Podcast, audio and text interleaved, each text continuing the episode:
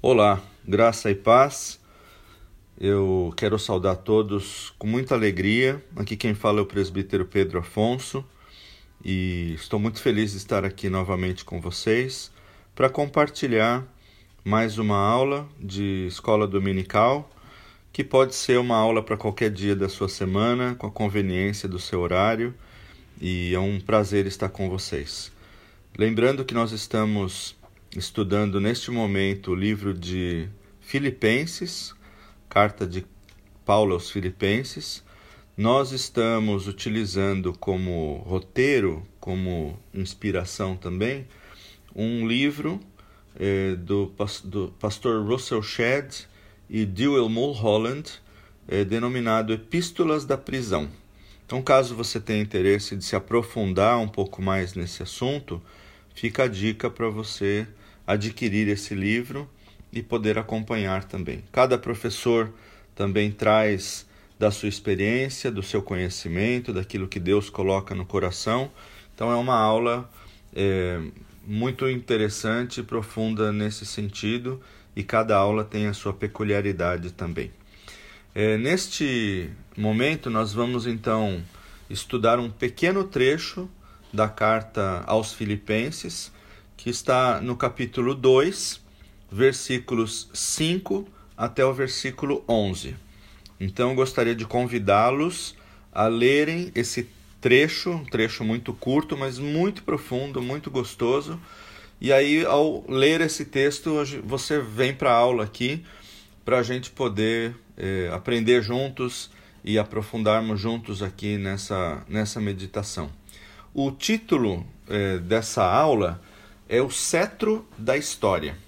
Então, é, inclusive, é o título que a gente encontra no próprio livro que eu mencionei para vocês. Né? Então, o que é o cetro da história? Né? Bom, cetro, quando a gente vê no, no dicionário, cetro é um instrumento de comando próprio de uma autoridade real, próprio de um rei, de uma, de uma figura real. É um bastão, como se fosse um bastão, geralmente curto, que os soberanos trazem na mão direita em cerimônias principalmente para ostentar o poder, né? Também a coroa, o cetro e globo são insígnias de uma realeza, né? No sentido figurado, é, o, pode significar o poder, né? A ostentação do poder, ou o cetro pode significar dignidade real, né? O exercício dessa dignidade real, ou em última instância o cetro pode ser o próprio soberano. Né? Então, o cetro dá essa, essa ideia realmente da soberania, da grandeza e de um cunho de autoridade real. Né? Então, só para a gente fazer um pouco esse preâmbulo. E nos quatro primeiros versículos desse mesmo capítulo 2, Paulo exorta a igreja sobre a importância da unidade entre os irmãos da igreja de Cristo. E como os cristãos, os filipenses estavam, assim como nós, em uma união vital com Cristo. Ou seja, estar unidos a Cristo é estar unidos à própria vida. E isso certamente coloca uma certa responsabilidade sobre nós nesse sentido.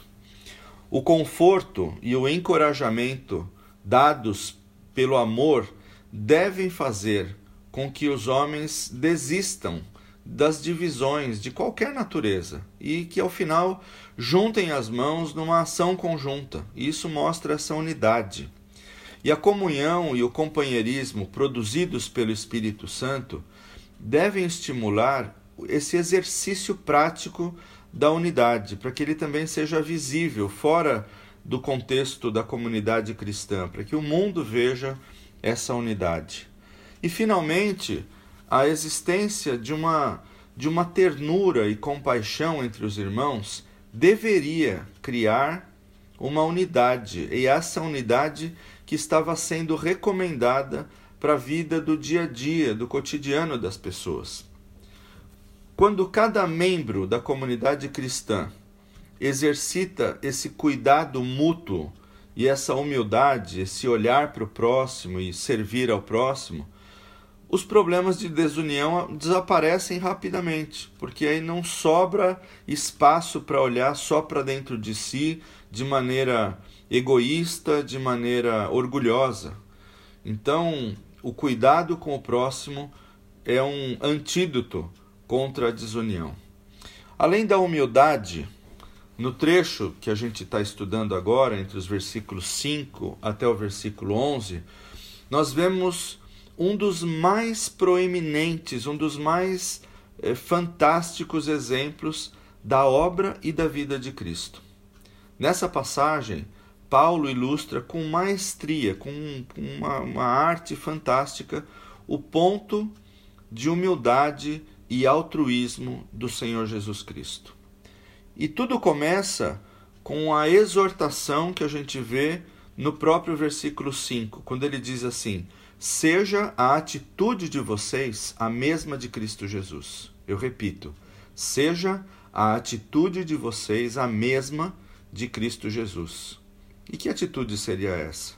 Aqui o texto grego pode ser literalmente aplicado, ou seja, levado a, a gente a, a pensar, a imaginar que ele queria dizer que a gente deve viver pensando nessa atitude e vivendo nessa atitude, no sentido de que a gente reflita me, o mesmo comportamento e as mesmas decisões que Jesus tomou. É certo que os crentes, aqueles que creem em Jesus, não podem replicar o ministério preciso de Cristo. Nós não podemos fazer é, a, a vida de Cristo na nossa, por exemplo, não pecando, não errando, não cometendo nenhum equívoco. Porém, nós, né, e eles também, podem mostrar a mesma atitude, que é inspirada no exemplo de Jesus. E atitude, meus irmãos, atitude é a palavra-chave para uma vida prática cristã.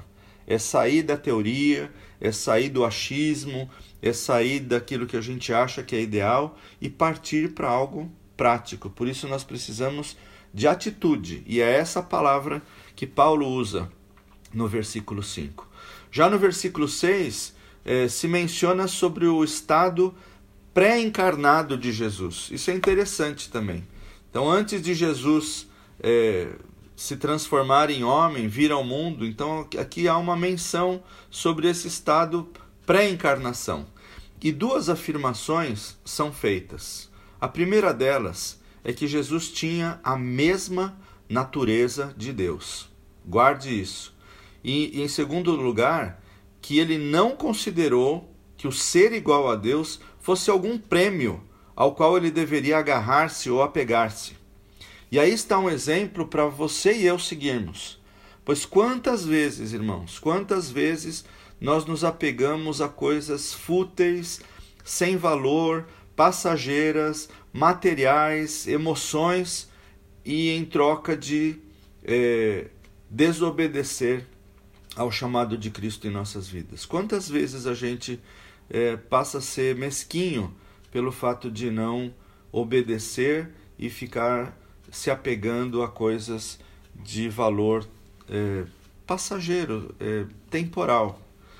E aqui um termo é, do versículo 6, sendo Deus, nos dá um sentido de uma existência, lá no original, da ideia de uma existência perene e contínua de Cristo. E dizer que ele existia na forma essencial de Deus equivale a dizer que ele possuía a mesma natureza de Deus. Ou seja, Jesus era Deus. E essa era a essência dele também antes da encarnação humana.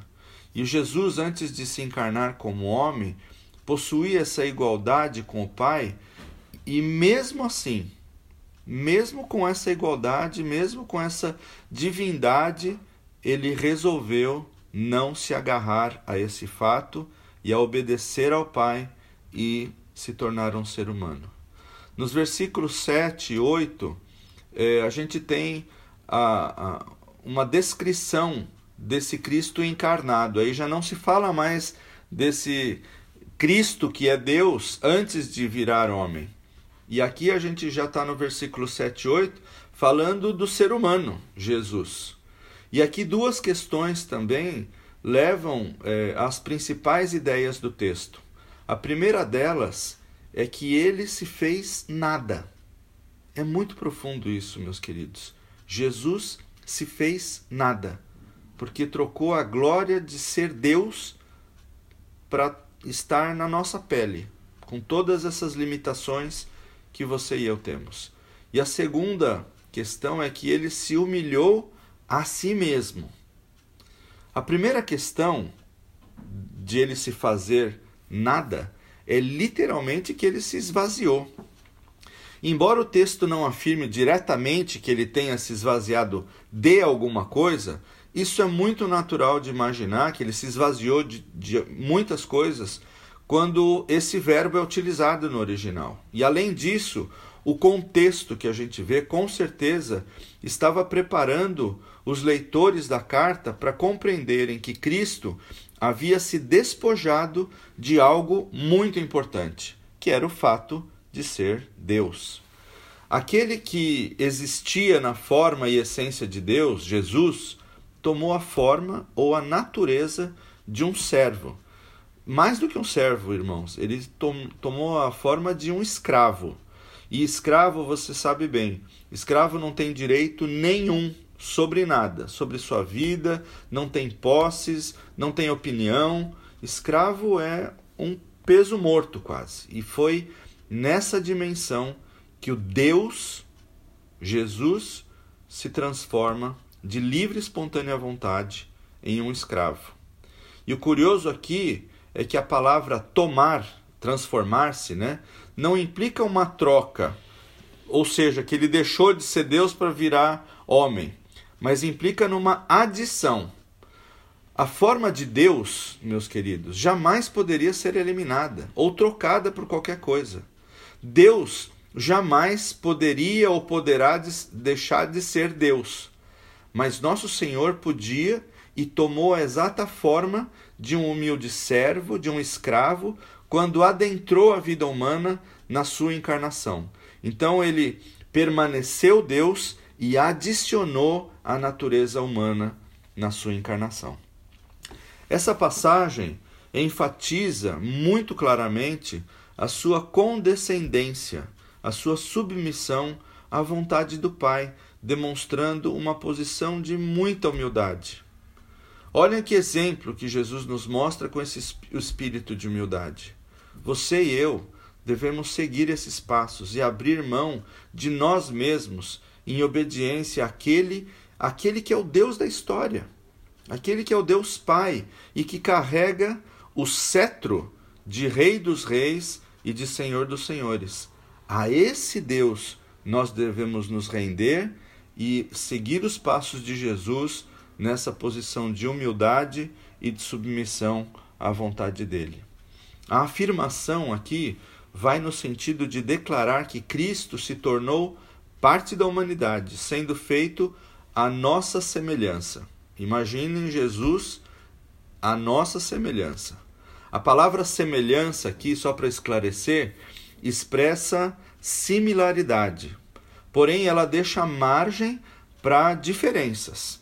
E assim Paulo sugere que, ainda que Cristo tenha se tornado um homem genuíno 100%, havia aspectos nos quais ele não era absolutamente como outros homens. Por exemplo, Paulo deve ter tido aqui em mente a única união em Jesus da natureza divina e natureza humana. E ainda mais, isso significava a ausência de uma natureza pecaminosa de Cristo. A gente sabe que Jesus não pecou. Então, Jesus reuniu em si a natureza humana e reuniu em si a natureza divina. E a sua natureza, a sua existência foi livre de pecado, foi livre de erros, foi livre de desvios. Por isso, ele reuniu essa característica especial de ser um ser humano, mas de não ser idêntico no sentido de que ele não pecou, ele não errou. E a ação de Cristo tem sido descrita como a quem, de quem coloca de lado o uso dos seus atributos divinos durante sua vida na terra. ou seja, ele abriu mão, ele colocou de lado esse seu atributo divino, poderes, para poder estar aqui na terra. Porém, notem bem, externamente, Cristo se mostrava como um ser humano normal. Nesse aspecto, ele não era nada diferente de mim e de você. Esse fato é o que comprova o ato da grande submissão para alguém que tinha a forma de Deus e se transformou num mero ser humano. Mas a obra incomparável deste que possui o cetro da história, da humanidade, de toda a existência, não termina aqui. Ele se humilhou ainda mais ao se tornar obediente, mas essa obediência até a morte. E ele estava tão comprometido é, com essa com essa verdade que ele não não tomou conta, não tomou caso de si mesmo é, em troca dessa obediência. E essa obediência, esse comprometimento com a vontade de Deus, é, permitiu que ele fizesse uma obra completa. Em outras palavras, essa obediência o levou a percorrer todo o caminho, desde o início até a morte, até acabar na morte. Todos nós que dizemos que somos seguidores de Cristo, e eu falo que sou seguidor de Cristo, provavelmente você também fala, nós somos obedientes, mas vamos convir juntos até certo ponto. Jesus prezava tanto o Pai que ele chegou até a morte. Isso ainda não era tudo, meus queridos. Ele obedeceu, depois ele obedeceu até a morte, mas a sua morte não foi algo normal, não foi algo ordinário. A sua morte foi uma morte vergonhosa, porque foi uma morte pela crucificação. Um tipo de pena de morte que não era permitida nem para os cidadãos romanos, de tão vergonhosa que ela era. E para os judeus, essa era uma indicação, esse tipo de morte era uma indicação da maldição de Deus.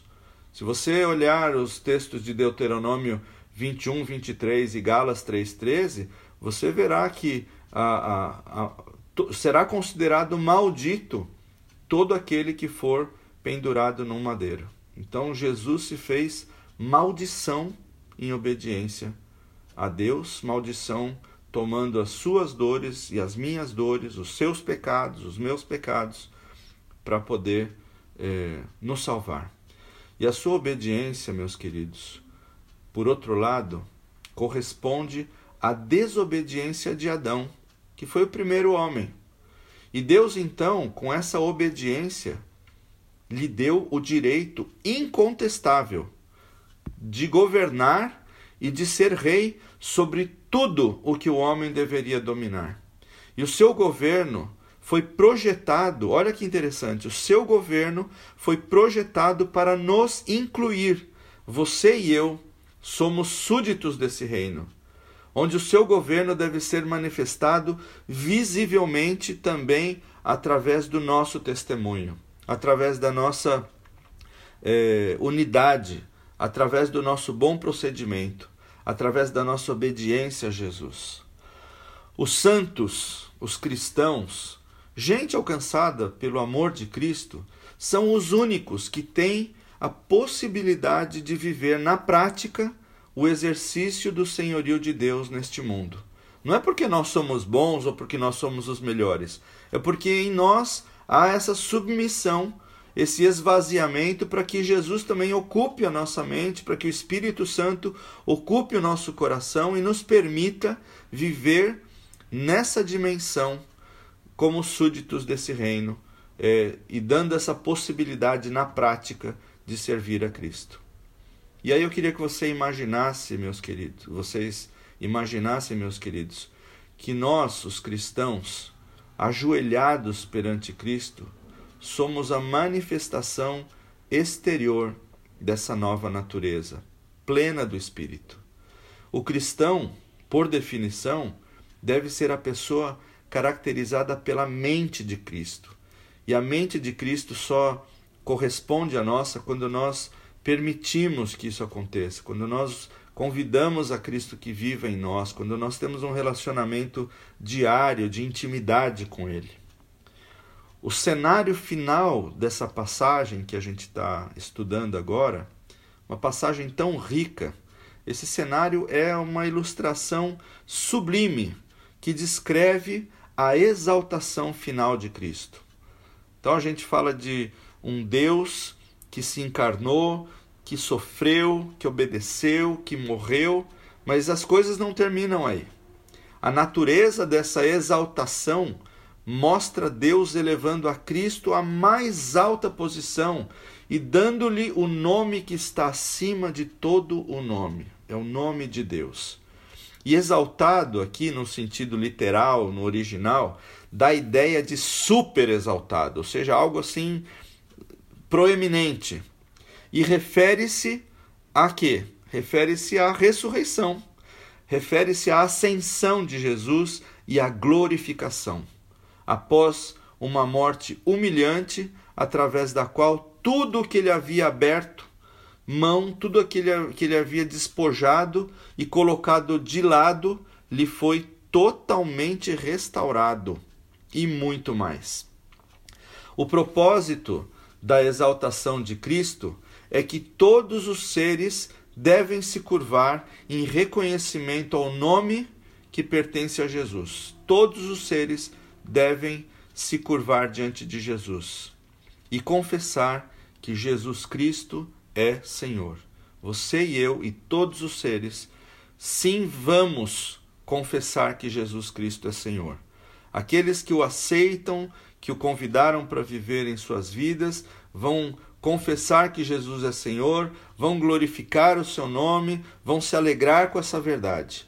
Mas todos os seres, até aqueles que não o aceitam, aqueles que rejeitam a Cristo, eh, a horda de demônios, eh, dos inimigos da cruz, todos esses também vão se dobrar diante do nome Jesus. Isso é muito sério.